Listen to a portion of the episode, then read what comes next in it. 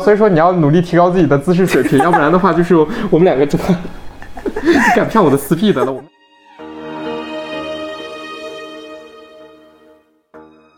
李翔老师要崩溃了。听众朋友们也要崩溃了。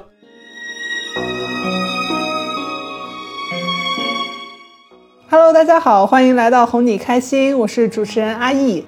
大家好，我是范范，西飞回宫了是吧？范飞回宫了，这期怎么就咱们两个了呢？因为这不是就想和对食一起来录吗？没有，就是我和帆帆自愿结为对食，好吧？嗯，对，因为这一期的话要跟大家说一下，呃，我们这一期的主题是聊《甄嬛传》吧，所以说这个我跟阿易是比较资深的《甄嬛传》学者，也是比较资深的对食。对 你不要反复强调这个关系好不好？然后就因为在这个办公室里边的话，我们两个对《甄嬛传》颇有研究，所以说的话就被拉郎配对，说我们两个的话就结为了对食。但大家听到我的声音的话，可能就是会惊一跳，就是哎，这个男的怎么就又回来了？然后我要跟大家解释一下，就是你如果是从这个十六期还是十七期之后才入坑我们播客的人的话，你可能对我不熟悉；但如果你是我们播客老观众的话，你可能对我就特别熟悉了。我是大阿易之前，我才是哄你开心的所有人，是吧？你知道大家很想念你的，经常会有人会有人问呢，说帆帆什么时候回来？啊，真的呀？是的呢，然后我还上次在群里说过，我说熹妃回宫了，然后我发现群里面大家都对这个《甄嬛传》很感兴趣，我说下次就咱就聊这个。对，所以说的话，我觉得就是，哎，这也不能辜负大家的这个对我的期待嘛。所以说今天的话就，本来也回来很久了，然后所以说的话，今天也就是跟这个阿叶一块儿拉出来跟大家溜一溜，聊一聊这个我们很久之前就特别特别想聊的这个《甄嬛传》，一直没聊起来嘛，对为啥。对，为啥一直没聊起来？首先，这个工作室里面对《甄嬛传》如数家珍的人，其实就我都不算，好吧？只有你，Only you。没有吧？有他，我跟大家说一下，这个这个女人恐怖到什么程度？就是呃，叫什么来着？甄嬛在圆明园住的那个地方叫什么？碧碧彤书院呢？对对对，然后那梅庄住的叫什么？弦月阁，我现在记得。对啊，这是我跟你说了你才知道的。华妃住的地方叫什么？你看，基础不牢，地动山我又摇，忘了，我又忘了。清凉殿。清清凉殿啊。哎，总之就是这种很鸡毛蒜皮的东西，就就他都记得。什么谁爱吃藕粉桂花糖糕，然后还有什么东西来着？还有就是像甄嬛跟皇上在一块儿，什么时候吃豌豆黄了？然后还有就是他们吃过豌豆黄吗？啊？你不记得这一段吗？就是在前期我为什么要记得的这一段？就是中间有一个桥段是那个甄嬛跟皇上在一块儿吃豌豆黄，然后甄嬛问皇上说：“这个小厨房新做的这个豌豆黄，吃起来的话，皇上尝一尝还是否觉得爽口？”皇上说：“这个都是按时令做的东西，也吃不出来个所以然。”你看，你真的是基础不牢，地动山摇。你一个基础知识都记不得的人，今天坐这儿跟我谈《甄嬛传》。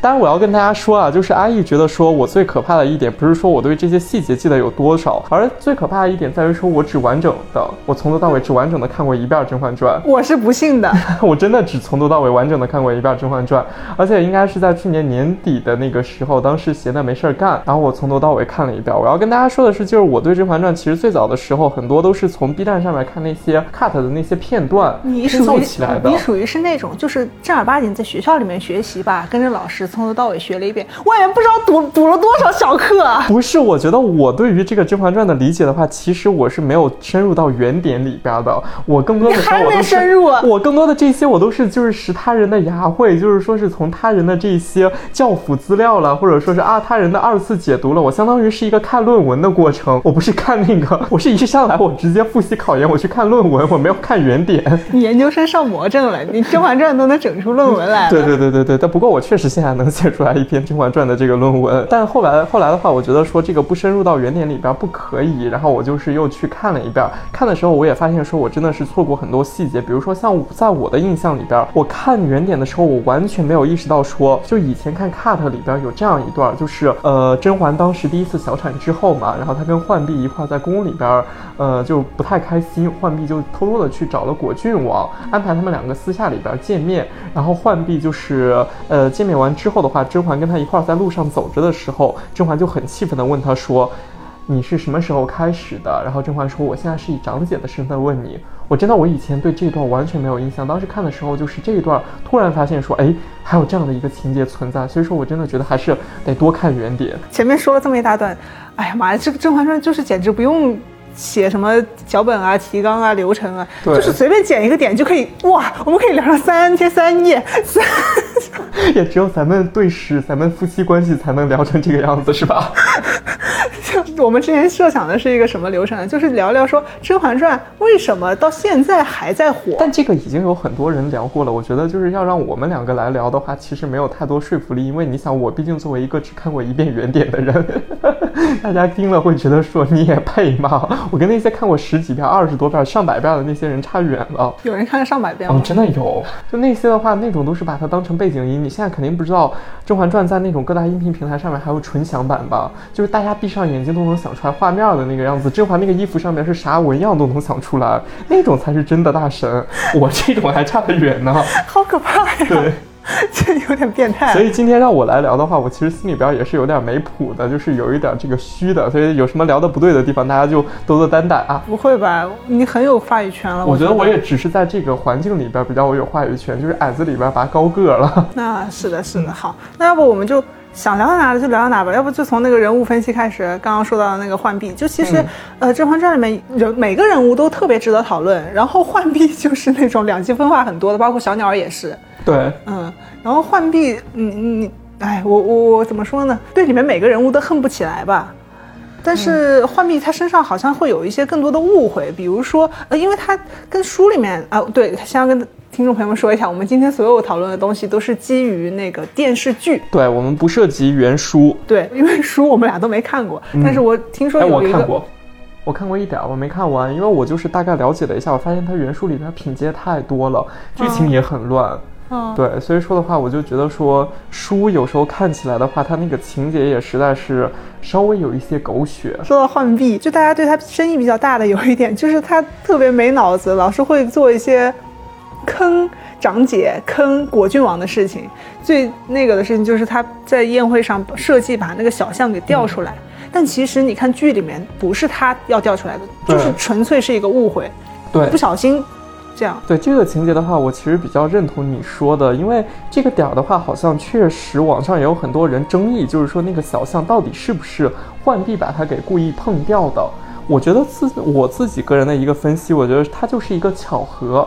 浣碧只是刚好看到这个巧合之后的话，他觉得说这是一个机会，对他所以说的话，觉得这个地方的话有可能让自己可以顺利的得到自己的爱情，所以说他就利用好了这个机会，就相当于老板跟你画饼的时候，然后你就顺势的接住了，就像小影子每次谢恩的时候，只要谢恩谢的够快，对皇上就没有办法拒绝你，因为我们其实结合你说剧中种种的这个人物行动逻辑来看的话，我觉得浣碧并不是一个那样纯粹没脑子的人，虽然说他确实。在前期干过很多就是对不起甄嬛的事儿，也很多就是说那种智商不在线的这些事情。但是你说啊，就是放到整一个环境里边来看，就是后边浣碧的一个成长，她跟着甄嬛出生入死了那么多次，你看就是跟着甄嬛一起扳倒过华妃，然后后边的话凌云峰他也一起去过甘露寺，受过那么多的苦。对对对，他他出宫那一段真的对甄嬛很好，照顾很多。对，所以说的话，就是我印象特别深刻的一个点，就在于说，虽然我不怎么看甘露寺那一段啊，但是其中有一些情节我还是知道的。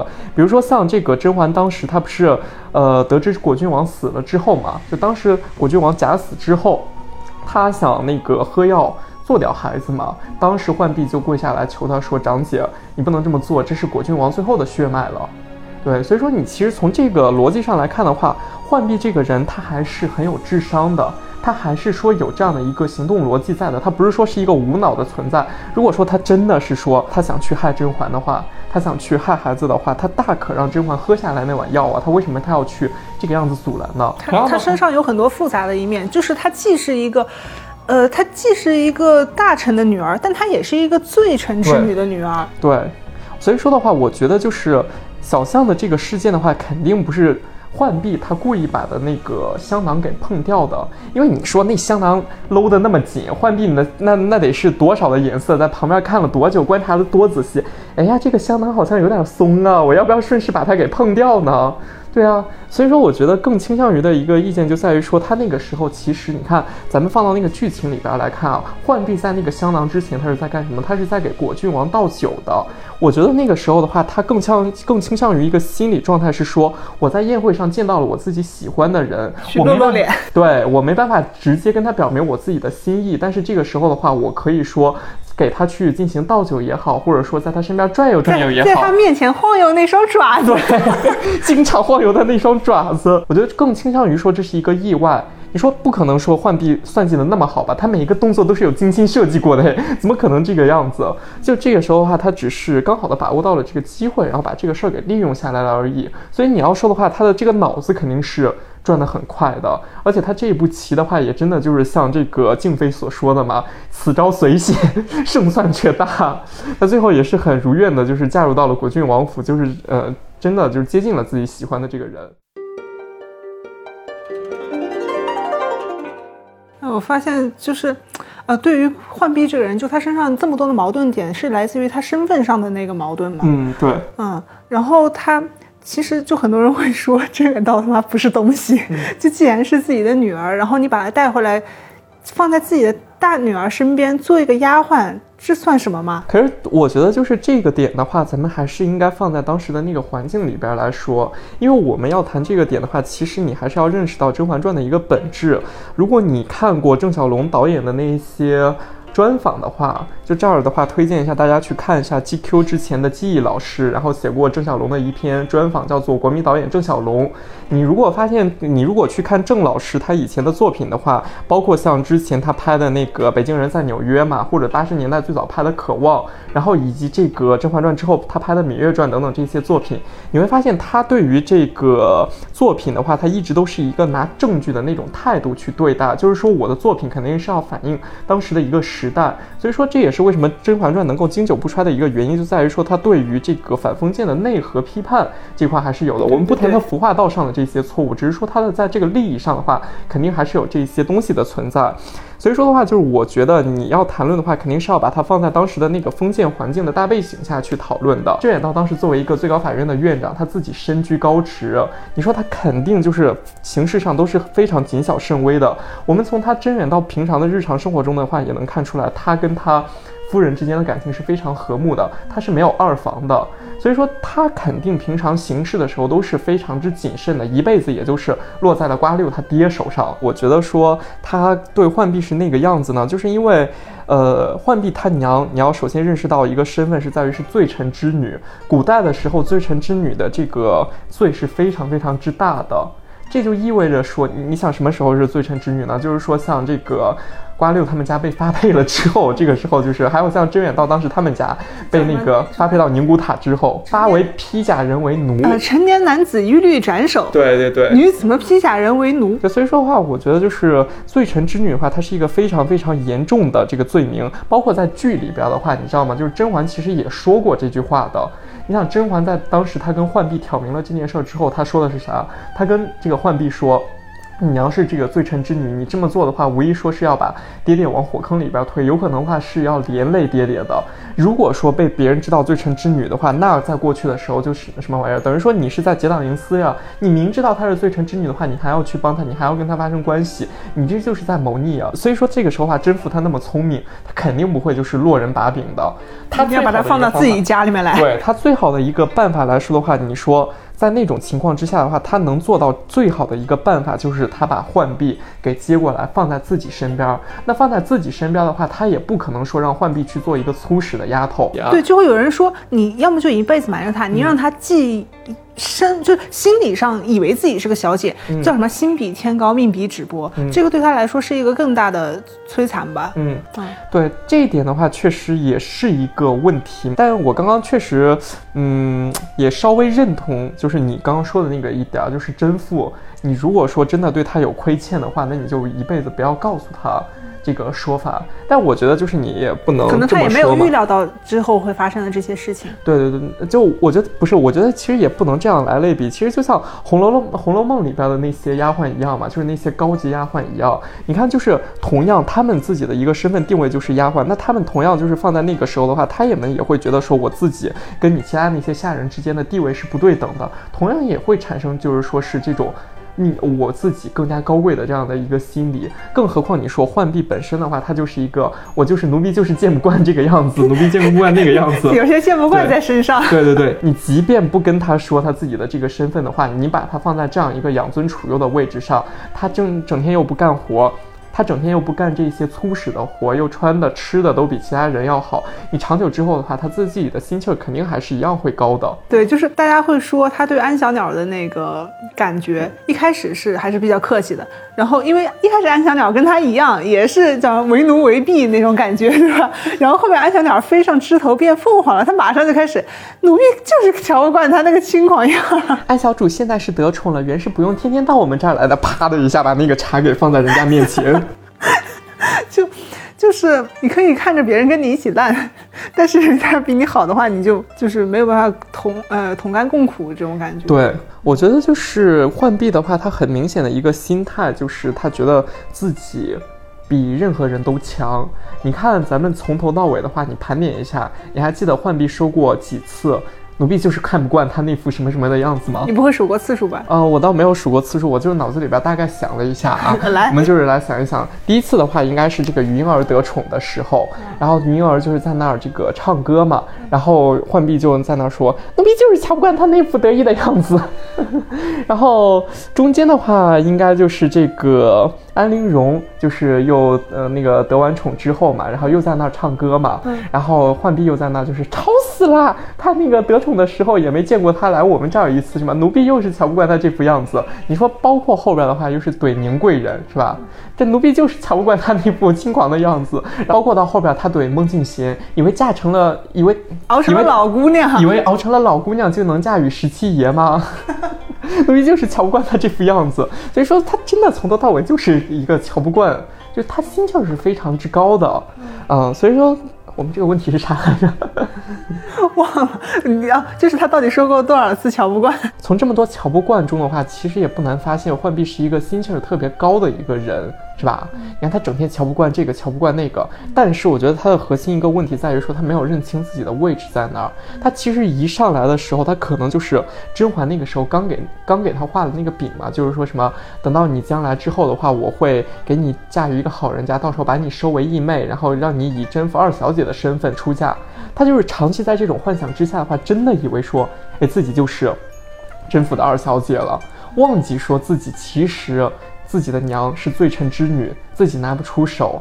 那在这种长期的身份不对等之下的话，他就觉得说，好像自己眼界是比别人开阔的，自己什么都见得惯的，瞧不起这个，瞧不起那个，连人家谁，连人家那个沛国公啊，国公啊，那是什么样的级别呀？连人家都敢怼啊，怼孟静娴。那你说你一个奴婢的话，拿到人家孟静娴、孟小姐那个地方一比的话，你真的比人家的那个地位差得远。你这个时候啊，确实他是有点拎不清自己的这个身份是在身上的。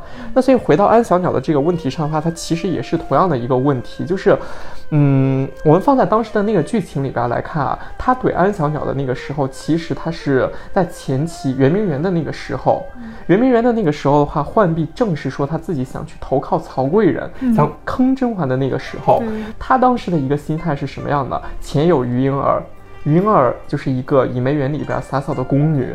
然后他得宠上位了，所以说浣碧看到这个情景的话，你说肯定会心理失衡对。他这个余莺儿上位，对好多人心里都很大刺激啊。对对对对，小小当时也是一个很大的刺激嘛。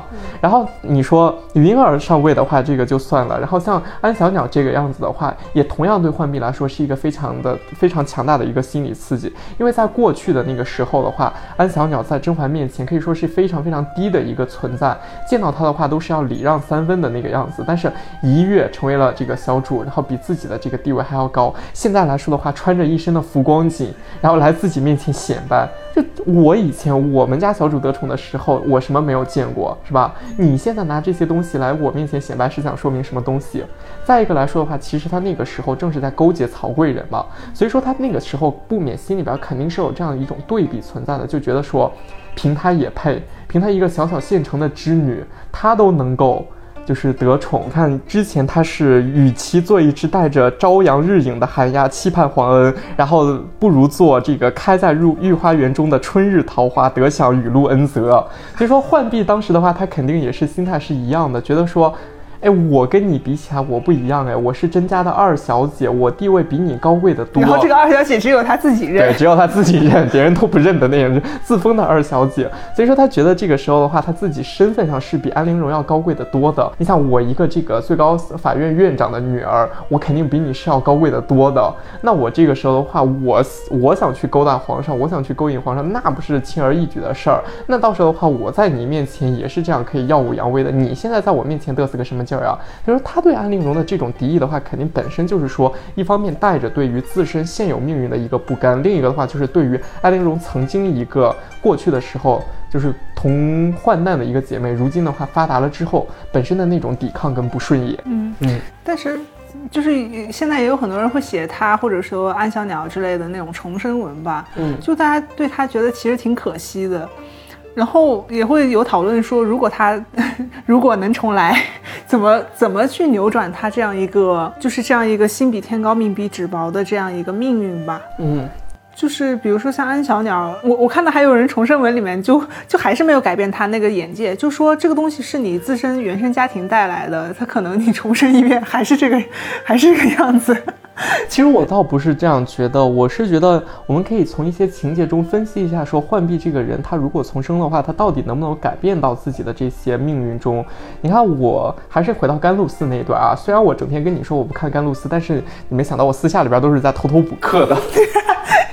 就是甘露寺里边有一个情节，当时当浣碧看到说甄嬛跟果郡王他们之间是对答如流的，而且经常能用诗词歌赋来不聊情谊，对，所以说他当时搬来了一摞书，他跟甄嬛说：“长姐，我是想读书的，然后你要教我。”你从这个细节上你能发现说。浣碧他是一个很愿意学习，他是带有这些强烈改变自己这个命运的一个人。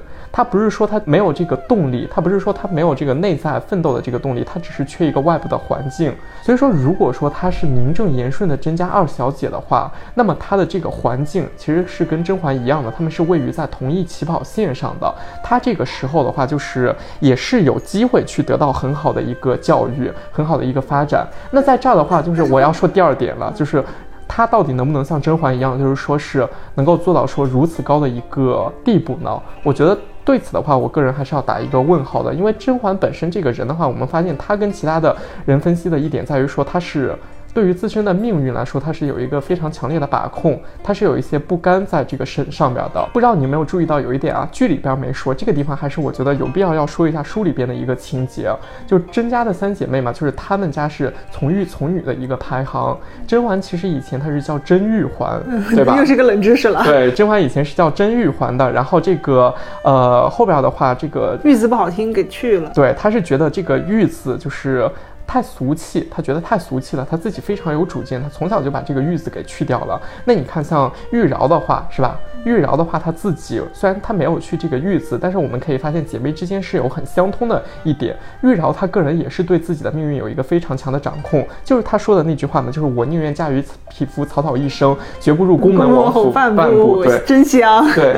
但但我觉得不是真香。她选择圣贝勒，并不是因为说她圣贝勒他是有多么呃高的身世，他是一个皇家贵胄，他爱这个人，只不过他正好是皇家的子子弟，只是因为你记不记得，就是当时圣贝勒还呃呃不是圣贝勒，是当时那个甄嬛发现了他跟圣贝勒之后嘛，甄嬛问了他一句，甄嬛说你不嫌弃他母亲出身寒微吗？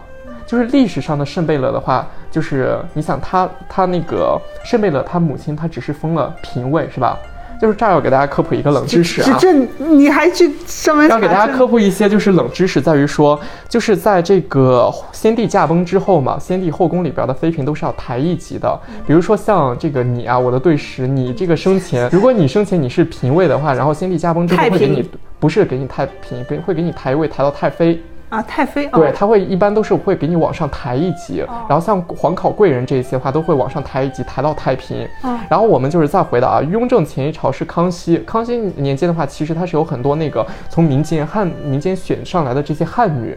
就是虽然说当时说那个呃满汉不通婚嘛，就是说选的话都是从八旗里边选，选的这些汉女的话都是从民间选上来的。那些汉妃的话，她在后宫里边她都是没有一些完整的名号的，所以说一般来说的话，很多都是答应或者是常在。就当时她那个康熙驾崩之后嘛，她母亲肯定也是这个中间的一员，所以说就是封了一个太平的这个称号，所以可见她的母亲的出身来说的话，肯定是没有四大爷那么高的，是吧那？是就是。呃，叫什么汉人女子，其实地位都特别低，生下来的连带着儿子地位也低。就比如说八八王爷，对，你怎么又跳到步步惊心里边去了？喜欢跟大家 Q 一下。对，所以说的话，这个是给大家科普一个这个知识背景在这儿。那当时你来看的话，就是其实圣贝勒他这个出身也并不是很高，他虽然说他是皇家嘛，但实际上的话，要说里边的话，你说他跟其他那些皇子比起来，他确实是非常非常不起眼的这个存在。那这个时候的话，甄嬛甄嬛当时也问他说：“你不嫌弃他母亲出身寒微吗？”呃，玉娆就是说怎么说的呢？玉娆当时就是说是我跟他其实是什么心意相通，嗯，是吧？我就是他的那个意思，核心思想就在于说我爱的是他这个人，而不是在于说他的这个身份，不是在于说他到底是谁。即便说我觉得说圣贝勒是阿静的话，阿静的那个地位的话。那个玉娆也会选择嫁过去，况且你说玉娆的话，她在那个过程中也是经历了，你一幼年的时候就已经北上宁古塔这些事情。他本身来说的话，就是性格非常之刚烈的一个人。他跟这个谁甄嬛一样，就是作为姐妹的话，她们之间都是有着对于自身命运的一个非常强烈的一个掌控上。嗯，呃，那回到浣碧上的话，其实浣碧的话，我觉得有的那个时候她并没有太多的像是这种。就是像她们两姐妹一样，对于这个命运的一个冲破上，她更多的时候啊，就是说是她想往上爬，但是她没有那种更多的可能性，不像玉娆，她就是随心去决定。嗯，不，我觉得玉娆跟甄嬛的一个点来说的话，是他们冲破了体制的一个束缚，嗯就是说是他们冲破了礼教还有体制的一个束缚。但是浣碧的一个点来说的话，她是在现有的礼教之下的话，她认命了，但是她想着说如何在现有的这个礼教之下往上跑混。对，就是你看像前期的时候，她当时给她娘烧纸嘛，她说，因为你是罪臣之女，所以说连累的女儿也要为奴为婢。所以说，你看他其实他当时是对命是一个认的这样一个态度，但是他又有一点不甘，觉得说自己不能就是这样为奴为婢。当时曹贵人对他进行一个煽动之后的话，他就觉得说，哦，我自己是有可能有主子的，但是没有想到说忽略了，完全忽略了这些客观现实的存在。嗯，那这个时候的话，就是浣碧。他跟这个玉娆还有这个甄嬛之间的一个不同点的话，就在于说，我觉得他对于个人的一个命运来说的话，他是想有改变的，但是他没有说完全完全就是说是那种颠覆性的那种改变，觉得说自己可以不顾一切的去冲破、去拥抱这样的一个东西而存在。他，你说他包括前期他想勾搭皇上。其实是靠什么？是是想得那个名分的。虽然说他跟果郡王之间的话，可能是有那种真心存在的，这点我们是不能否认的。他跟果郡王之间是有这种真心而存在的。但是你要说的话，浣碧这个人本身来说的话，他对于自身更多一点，他首先要他挣的是一个名分，挣的是一个身份，他不想为奴为婢。所以那个谁，阿静对他示好的时候，对他很生气。对，但我觉得其实这一点的话，也反而是浣碧上最最难能可贵的一点，就是他对自己命运的一个掌控就体现在这儿，因为他认识到说阿静他是一个不太好的一个选择，他觉得说自己。嗯，跟阿静之间是不可能的，自己也不喜欢阿静，阿静也配不上自己，所以所以他很斩钉截铁的就说了 no。嗯，然后之后的话，你看，你可以发现说之后就再也没有人说过他跟阿静的这一些事儿了。这一刻的话，他其实起码掌握了自己的命运。但是你要说真的要让他像甄嬛、像玉娆那个样子做的话，我觉得可能是做不到的。所以说，在重生文里边的话，就是，呃，像这个浣碧这个人，他能不能真的像做到甄嬛那个样子呢？我觉得。他是有这个可能在的，但是你说如果真的是要达到甄嬛跟玉娆的那个高度的话，可能我是存一点疑问的。对，但你说毕竟都是甄家的血脉嘛，都是甄家的三姐妹，在这一块的话还是相通的，还是会有一些共似之处的。嗯，浣碧她有一个高光时刻吧。就是他最后果郡王死的时候，他直接 撞棺而死。对，然后我就觉得现在这个评价跟当时也挺不一样的。当年十年前第一次播的时候，是没有人有这样的论调，但是现在大家就会觉得说：“我靠，你死的也太冤了吧！”就是为什么？就是很多人会说：“哇，你已经是这个果郡王，果呃呃叫什么？老公死了，嗯，家里的钱归你了，然后情敌也死了。”还有了个孩子，然后姐姐是宫里面最受宠的嫔妃，姐姐后来还成了太后。你要是活下来，那这不爽歪歪就是开挂人生。所以很多人都会觉得说，哇，你死的太冤了。不，我觉得这一点的话，还是以后来人以这种上帝视角去评价这件事儿。我们评价一个剧、评价一个人物的时候，你还是应该带入到角色，分析他当时的一个处境。我们来看当时浣碧是一个什么样的处境哈？你想啊，当时的一个现状是什么？老公死了，老公在外边就是戍守了三年，结果回来之后死了，然后皇上肯定是一心想要处死他的，而且当时苏公公在旁边说什么？不许哭，对，不让哭，密不发丧，对吧？密不发丧的一个局面，你这个时候的话，密不发丧是啥意思？等于说你这时候哭都不让你哭了，你觉得以后会有你好日子过吗？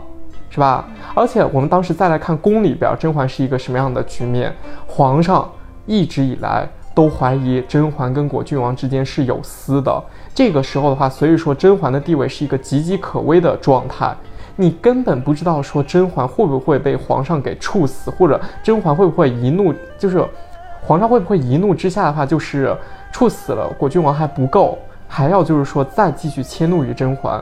这个时候的话，你不知道她到底是一个什么样的状态。你说甄嬛做太后的话，那都是后来的事儿了。那个时候的话，甄嬛能不能做太后还是一个未知数嘞。对，反正最重要的就是那个时候她很爱丈夫，但是丈夫死了，所以她选择去殉情。就是，我只是觉得现在这个评价的，嗯，就是这种风向也挺……哎，我觉得这是开在上帝视角上来评价这个事儿，这个是不太应该的。不是能反反映反映出现在大家对这 这样一个。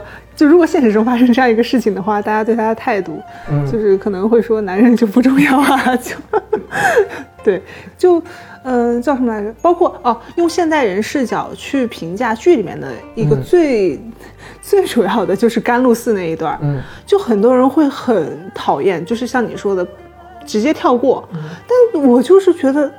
这一段对于剧里面的甄嬛来说，是她这一辈子最美好的时光，然而却对于很多的观众来说是最不想看的一段东西。我就觉得挺，怎么说，有一种错位吧，挺可惜的。就是仿佛是我们没有能够走入到剧中人物的心情里面去，没有跟他同频共振啊，这样子。我当时说我自己不喜欢甘露寺那一段的原因，是因为我觉得他的那个。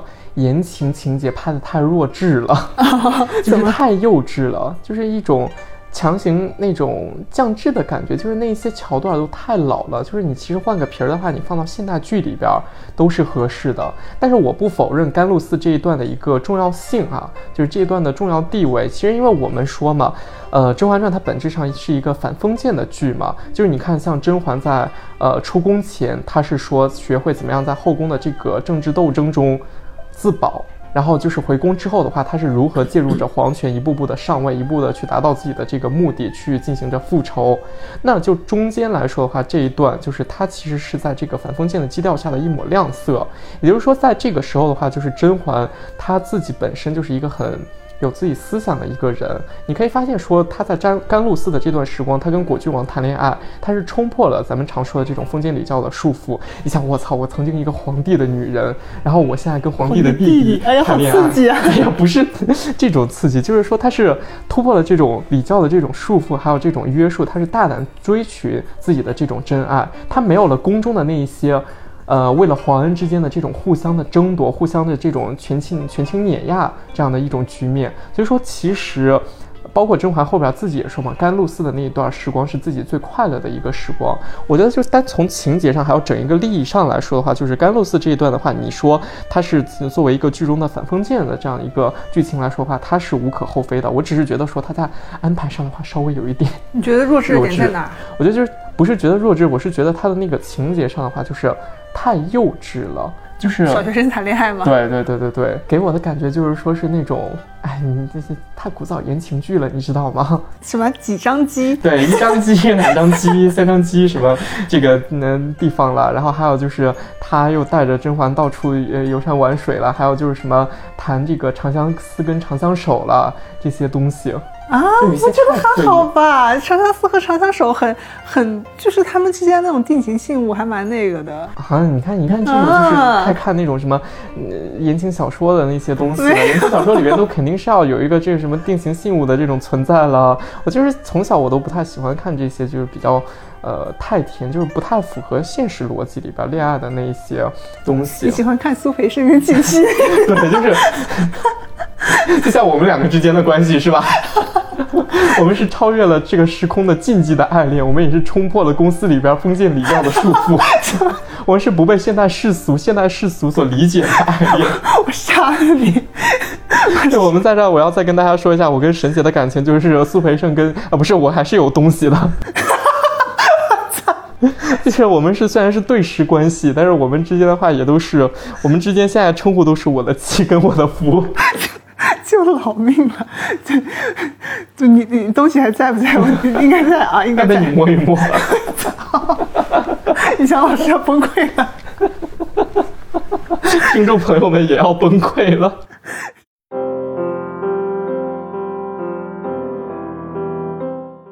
啊，就是说到那个，呃，就甄嬛给 甄嬛给皇上戴绿帽子这一段的，然后同样给甄嬛，呃，同样给皇上戴绿帽子的女人也不在少数，但是大家就对她跟果郡王特别讨厌，但是却对梅姐姐和温实初很宽容，就是，嗯、你觉得他们俩有什么不同呢？我觉得都是那种勇敢去追求真爱啊。嗯，不是，我觉得他们两个不同的一点是在于，梅姐姐一早的时候，她其实对皇上就是一种心灰意冷的感觉。你能发现说，甄嬛她跟皇上之间，因为他们之间是有过一段过往的，她跟皇上之间的话是一个爱情的错付，这个也刚好是《甄嬛传》的主题嘛，是讲爱的。你就大家经常说的一句话嘛，就是他爱过她，她也爱过他。但他们从未彼此相爱。对，只是因为他们的这个时间点不对。你说前期的话是甄嬛单方面爱皇上更多一点，后期的话是这个皇上单方面爱甄嬛一点，所以说在这种不对等之下的话，会让人觉得说是一种错付，嗯，对吧？就是前期的话，你经常在 B 站上面能看到说很多人剪啊，这个四环他们之间的话有多甜多甜，各种各样的发糖时刻。后期的话也是有这样的高光的一些时刻在，但是相比之下的话，你就会觉得说，在既然说后期的话就是，呃，这个皇上都已经能够原谅甄嬛出轨，甚至当时果郡王出兵去追甄嬛回来之后嘛。皇上选择了原谅甄嬛，当时都是声音抖着的说：“嗯去看看你的孩孩子子们们吧，对，他们都很想你。对对对对对，所以说就是这样一种落差会让人觉得说是惋惜。对而梅姐姐不同的一点在于说，她跟皇上之间从来没有这样的一段爱情过。梅姐姐一开始她就是一个大家闺秀式的存在，你知道吗？你想，我们回到梅姐姐她最初选秀的那个时候开始，梅姐姐一开始的时候就被家里边教导说，她要什么？这你这是去选秀，不是去选状元。所以说你是要按照皇上的喜好来，他是一个模板式的人物，连皇后都赞扬他说颇有当年静嫔的风范。那静嫔是什么样的风范呢？温良谦恭，就是说是很吃苦耐劳的这样对天天女人就是我。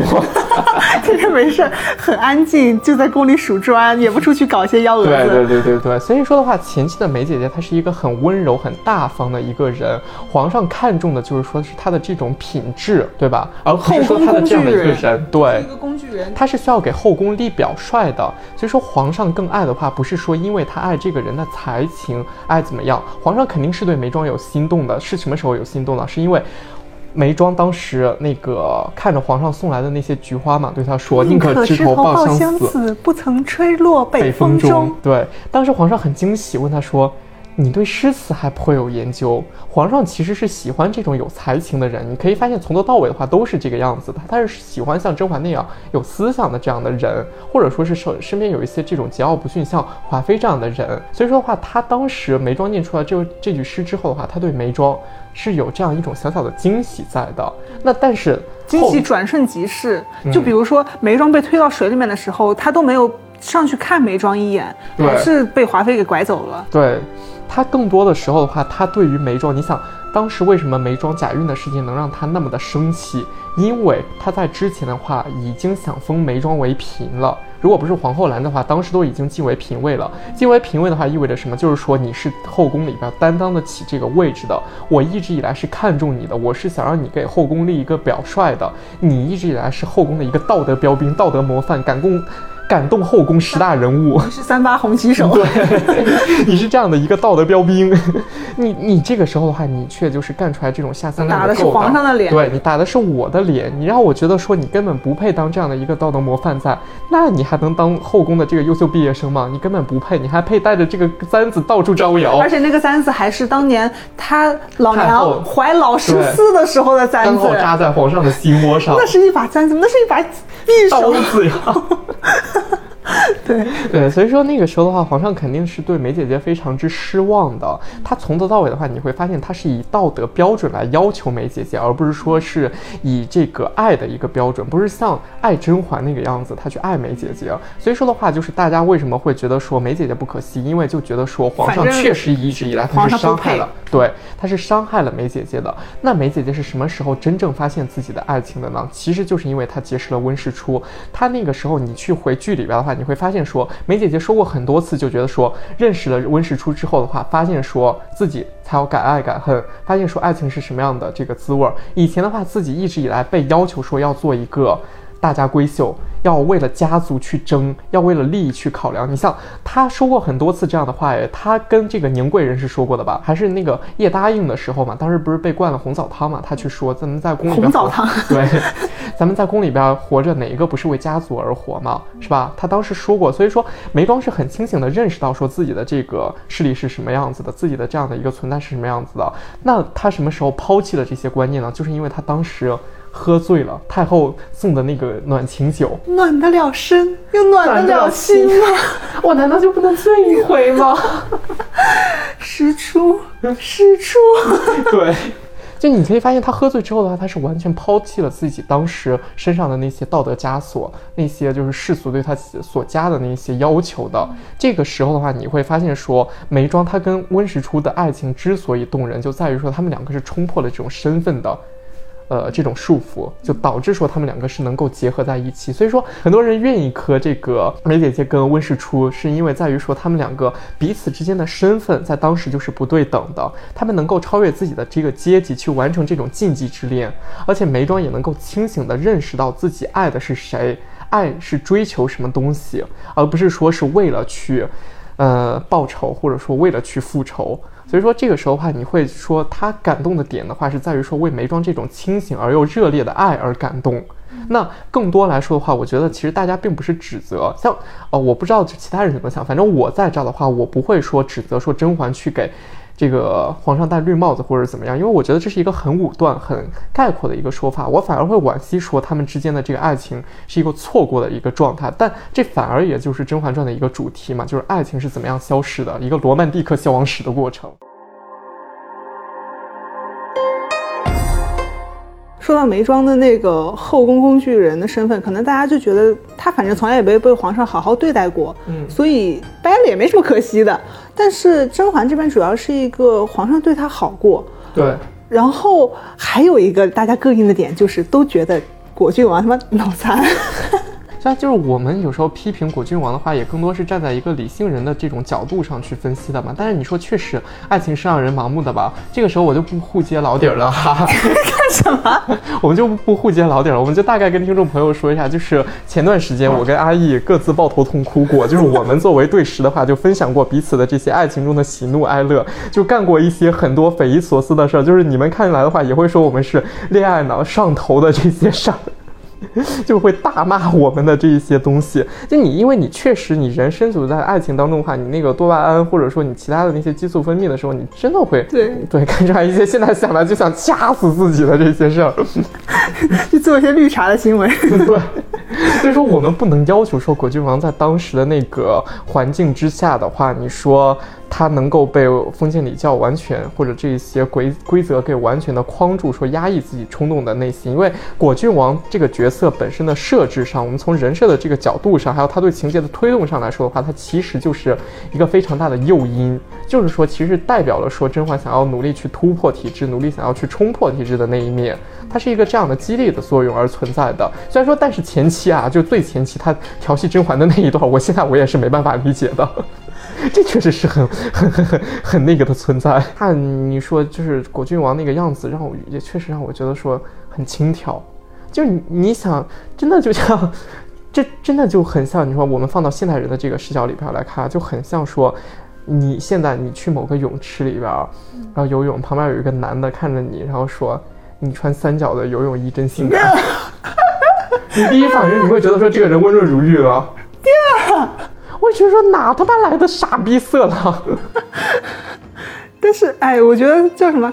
呃，果郡王，我觉得他前期比较不能接受的就只有这一次吧。但是我觉得后面他有一些，就是可能大家我不知道是不是就是道德要求比我要高很多啊。比如说他在那个是叫清凉台还是什么地方？不是清凉台，就那个开夕颜开花的那个地方叫什么来着？就是清凉台啊。啊，清凉台。对，那个我觉得还可以吧，他也没有什么过激的举动，包括在那个船上跟他去跟甄嬛去聊什么西施范蠡，就是一个聊西施范蠡，聊西施范蠡，那个时候就是想拿西施范蠡来比自己了。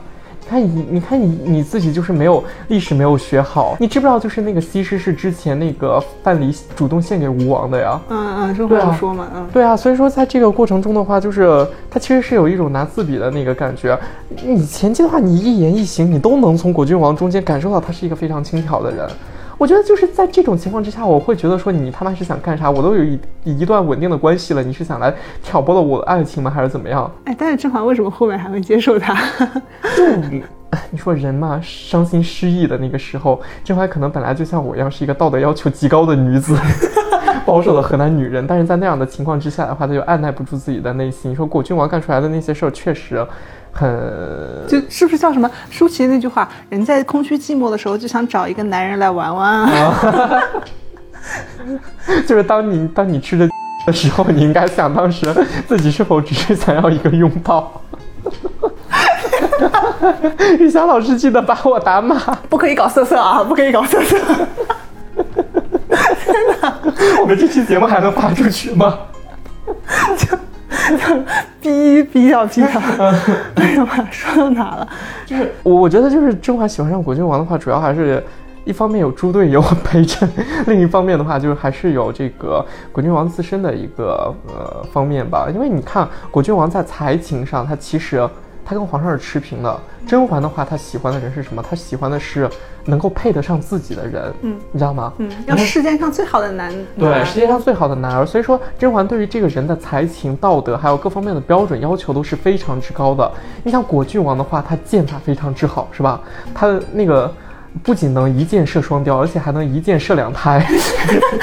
大清第一巴图鲁是吧？对，一箭射了两个鸽子，而且还能一次中两胎。你行了，你不要搞色色啊！对，所以说这个剑法是非常之了得的。然后另一方面，他的这个才情也是很厉害的，他能够跟甄嬛玩各种各样的文字游戏，嗯，对吧？就是其实能像早期甄嬛跟皇上一样。所以说的话，就是，嗯，但他比皇上好的一点就是他心里只有他。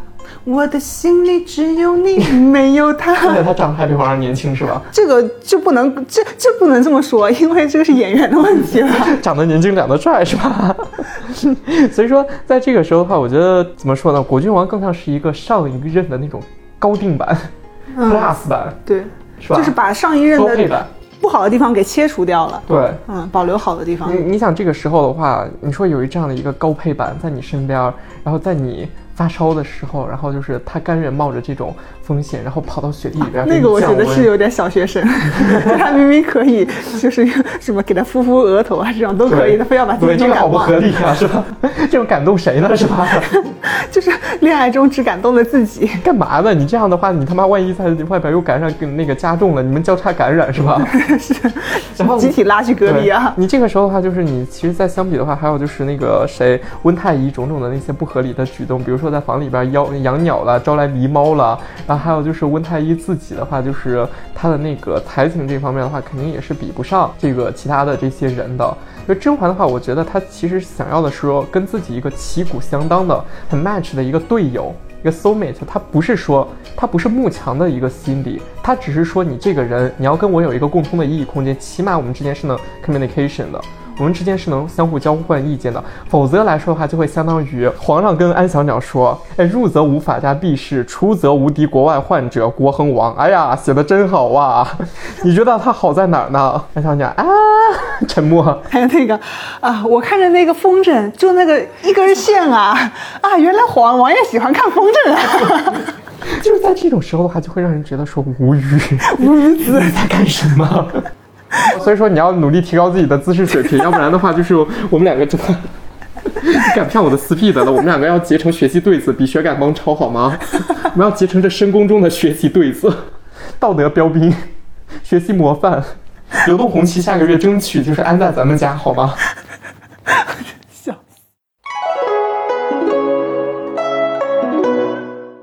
说到那个关于爱情的话，里面有一个人物，端妃，就是。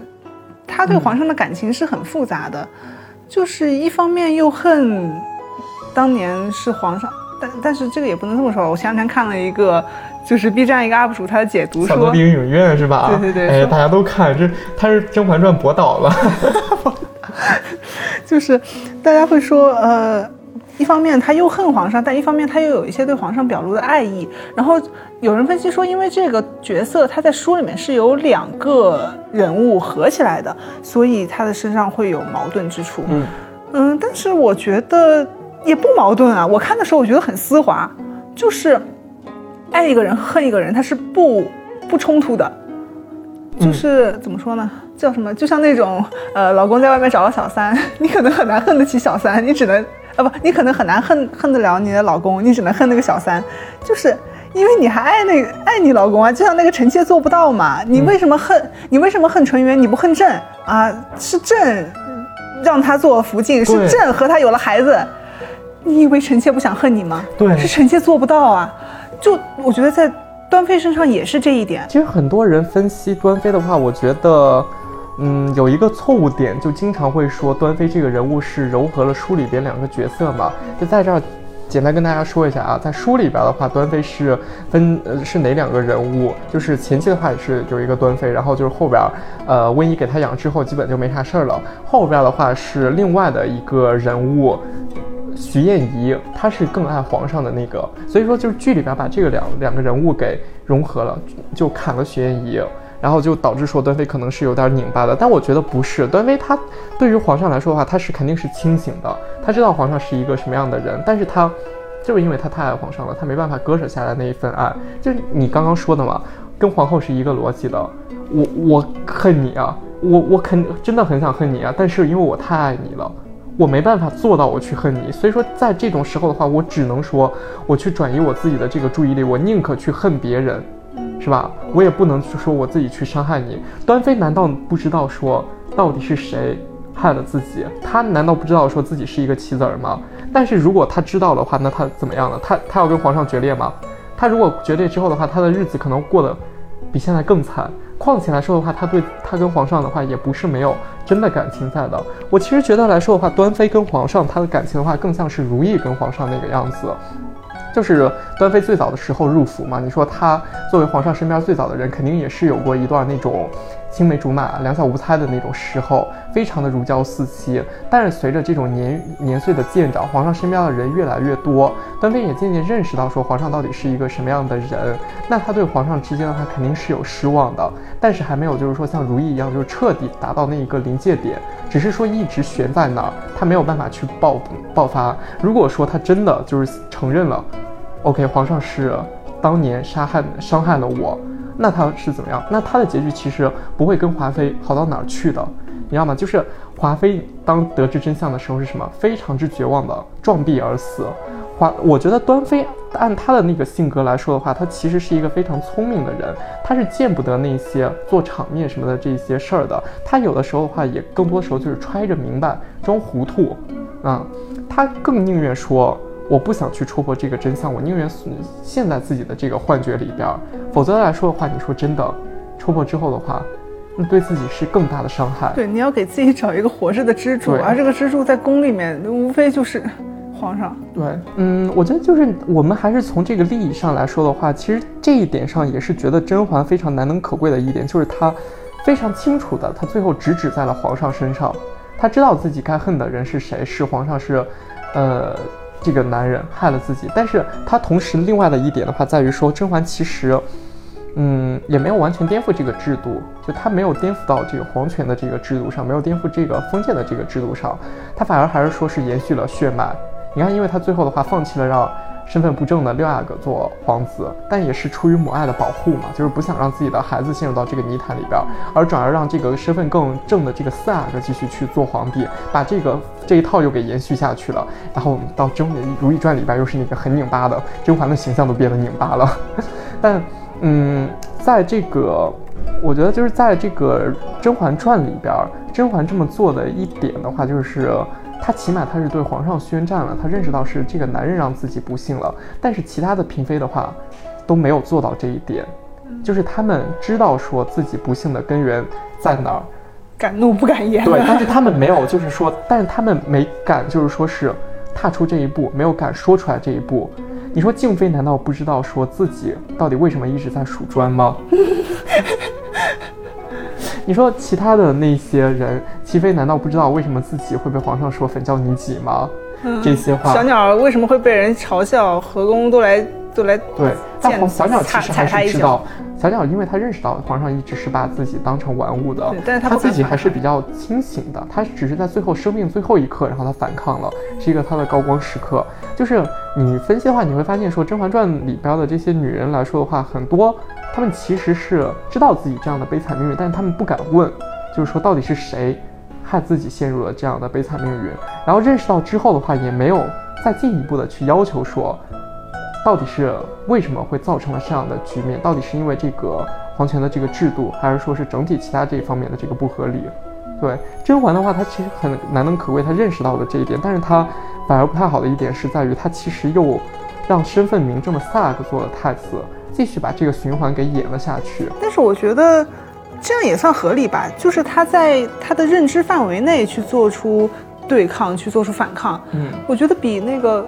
就是有一些剧里面，他很空洞的去喊一些那种口号，说，就是一言不合，好像就想着啊，我要去什么考制考考科举啦，又要去什么做皇帝啦、女皇帝啦，这种要合理一点。就是你不得不承认，在那个时代，在那个体制下，你人的反抗是有一定的天花板的，最多的反抗也就是像甄嬛这样子。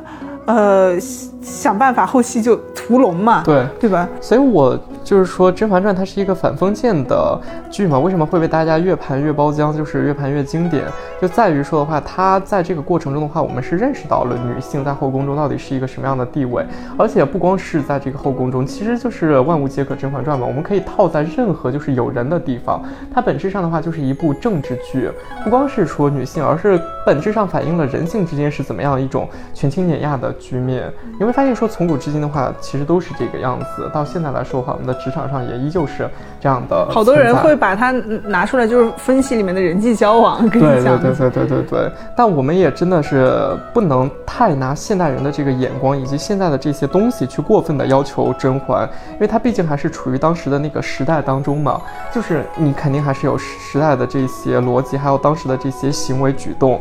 你不能说你拿一个二十一世纪的这种思想，然后你去要求一个是呃中世纪的女性，然后你跟她说我们要反抗教廷，我们要先进什么什么的，她会觉得说你是傻逼了吧？对，就正好我想那个知否里面的话，就会有人说知否利利益格局不高嘛，就一群女人在家家宅里面斗来斗去，但我觉得怎么说呢？像那个里面如兰啊，不是如兰，像那里面明兰，她能够生出那种说女子要读书，然后要把后呃家里面给治理的井井有条，有这样的思想，就已经是他那个时候的一种相对的进步了。对。他相对进步，但又不，但又不扯淡。你不能突然凭空他说啊，我要读书，那可以，但你不能说我要去科举。对，这就扯了。我觉得合理的点的话是在于说，你如何在当时的那个时代背景之下的话，做出说符合那个时代背景，或者就是说是没有那么离谱的那些事情。就是说，我们要这些反抗是可以的，是 OK 的，但是你的这个反抗来说的话，不能说是放在那个时代之下是完全。完全不可以的。这个地方的话，其实就是要点名一下，说那个《延禧攻略》就是一样的。我们分析魏璎珞的那个逻辑的话，你看，就是大这大女主的那个旗号，就是经常去干一些这些不合理的事情，当然也不符合身份的那些事情。你一个丫鬟，怎么可能干出来那种就是？最他妈离谱的是，他指着天上说降下一道雷，然后把那个后妃给劈死了。对。我靠！就是像这种，还有包括像魏璎珞后期的话，她其实也是借着乾隆之手嘛，一步一步的是走上那个权力之巅。对，你想，嗯，这样的话，其实说明她的这个作品内在的核心还是说明什么？你女性还是要依靠这个男性的，你还是要借他者之手，尤其是这个男他之手，你才能实现自己的地位。否则来说的话，你自己是得不到奋斗的。但是甄嬛她一点不一样的是在哪呢？她是在于说，她是依靠自己的这个努力，她认清了皇帝。她对皇帝失望了，她最后也起了杀心，她要干掉皇帝，她要自己去把握自己的命运，她要自己去不让自己的命运被他人影响，他要自己护住自己的这个家人。所以说，即便说我们说甄嬛回宫之后的话，他是在利用皇帝，但是他起码是在最后的那一刻，他知道说我要除掉说一直以来的这个让我自己彻底伤心的这个人，他才是这个祸患的根源，而不是说我如何如何利用他让我自己的孩子做到太子。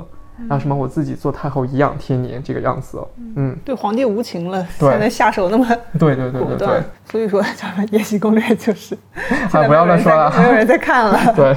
对，就太我不过也没怎么看过《延禧攻略》，我只看了一些其中的片段。《